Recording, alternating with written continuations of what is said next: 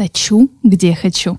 Сегодняшний подкаст у нас будет про заточку когтей там, где наши с вами нервы рвутся. Это мебель, стены, в общем, все, кроме когтеточек.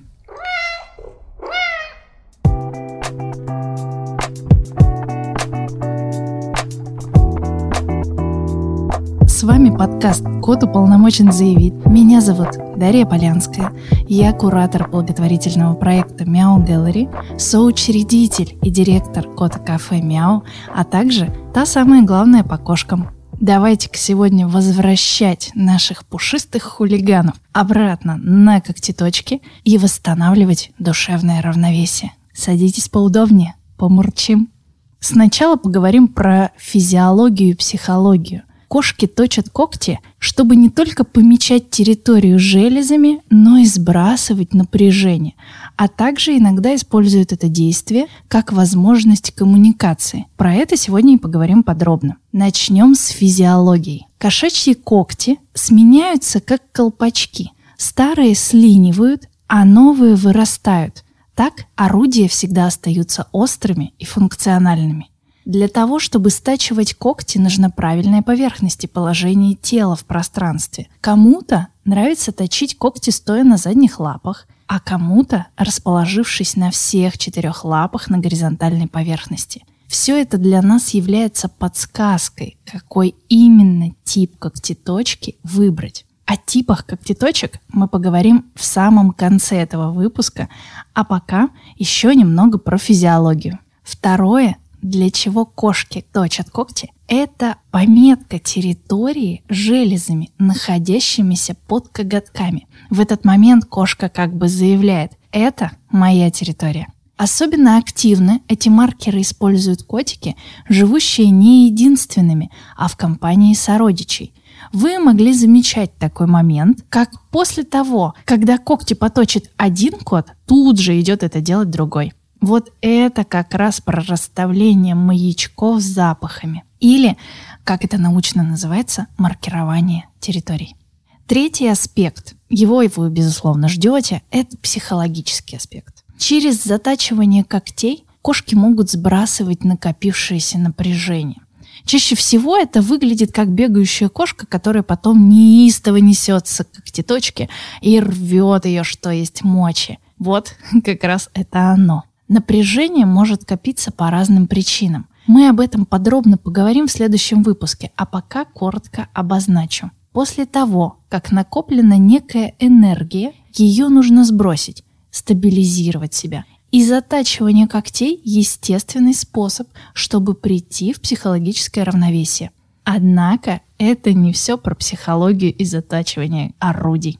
Есть еще один психологический аспект. Это привлечение внимания своего человека. На нем я хочу сделать большущий акцент, потому что многие из вас сейчас узнают себя и своих кошек. Очень часто мне пишут или рассказывают о том, что кошка знает как теточку, но при этом время от времени покушается на наши диваны, обои, ковры. Обычно после этого следует очень бурная реакция. Ну, вещи-то ведь жалко. И тем самым, слушайте внимательно, тем самым вы даете кошке ровно то, чего она искала. Общение и внимание – может звучать абсурдно, а для кого-то это станет открытием, но отрицательное внимание – это тоже внимание, которое кошка не разделяет в этом моменте. Говорите ли вы эмоционально «вот это кошка, вот это молодец», или бежите к ней с криками «да ты же, что же ты делаешь, ну-ка прекрати быстро». Чаще всего очень легко распознать привлечение внимания потому, как начинает действовать кошка.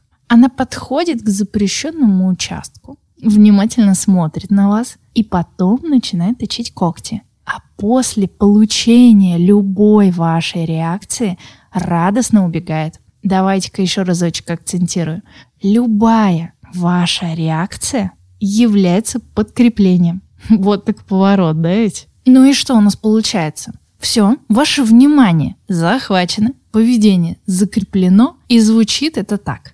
Если хочешь, чтобы родитель обратил на тебя внимание на 100%, просто поточи тут когти. Получается, что не мы в этом моменте учим кошек, а кошки в этом моменте, не побоюсь этого слова, дрессируют нас с вами. Кстати, про дрессировку. Очень в тему будет сейчас а, небольшая рекомендация от меня. Хочу предложить вам послушать очень интересный подкаст, который называется «Скажи, не молчи».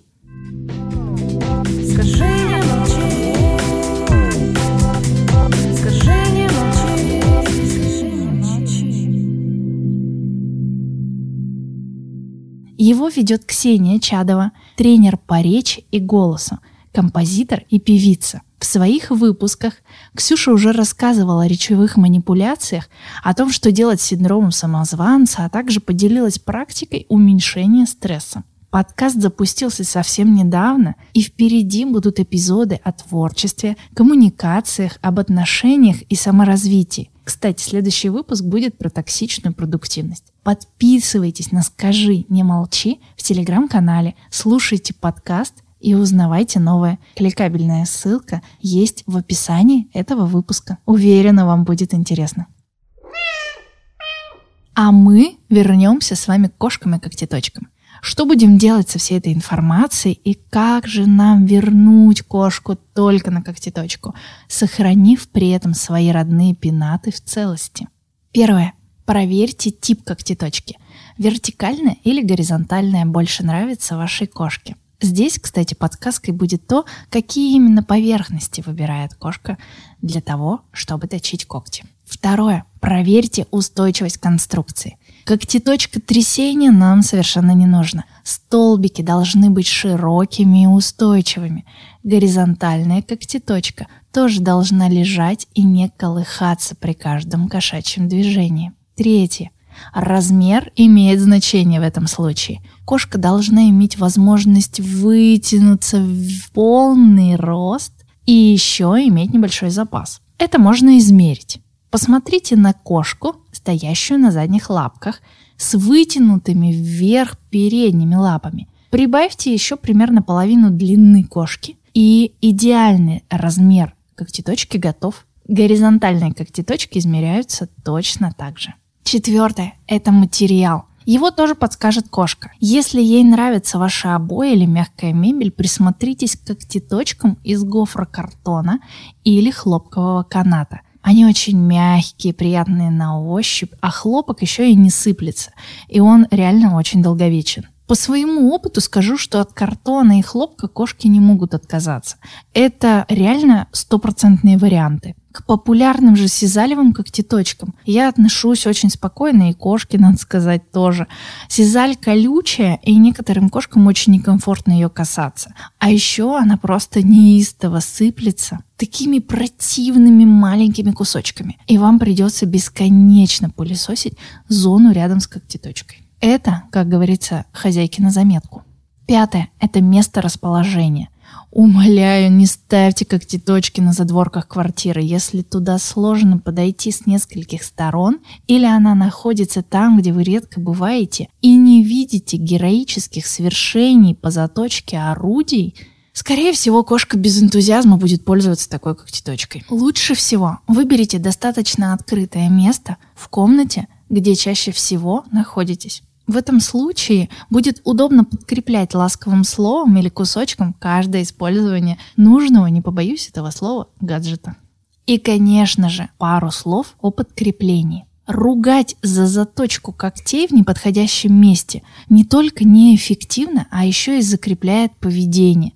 Откажитесь от этого, как бы сложно ни было. Я знаю, действительно иногда хочется ругнуться, крикнуть, сурово посмотреть или пойти размахивая руками. Держите себя в лапочках. Это нам делать совершенно не нужно. В игре с удочкой-махалкой приводите кошку на когтеточку и мотивируйте зацепляться когтями, оставляя там запах. Это такой маячок, помните, да? Ну и, конечно же, не скупитесь на похвалу. Каждое движение на когтеточке – повод похвалить и угостить. Чем больше будет похвалы, тем целее будет ваш дом. Вот мы и разобрались с вами, как выбрать когтеточку, как научить котика ей пользоваться и как правильно подкрепить нужное поведение. В очередной раз выяснили, что ругаться на кошек неэффективно. А это значит только одно. Мы должны с вами, засучив рукава, учиться понимать кошачий язык и разговаривать с ними понятными методами. А я напоминаю, что с вами подкаст «Кот уполномочен заявить». Меня зовут Дарья Полянская. Я куратор благотворительного проекта «Мяу Gallery», соучредитель и директор кота кафе «Мяу», зоопсихолог, а также та самая главная по кошкам. И если вы так же, как я, любите пушистых сорванцов, то подписывайтесь на мой телеграм. Кликабельная ссылка есть в описании подкаста. Конечно же, не забывайте писать комментарий, ставить 5 звездочек на всех платформах, где вы можете это сделать, рекомендовать друзьям-кошатникам послушать этот подкаст. А если у вас есть обратная связь, то, пожалуйста, пишите ее мне на почту. Она также указана в описании подкаста. Целую в щеки. Берегите своих мурмур и услышимся в следующем выпуске.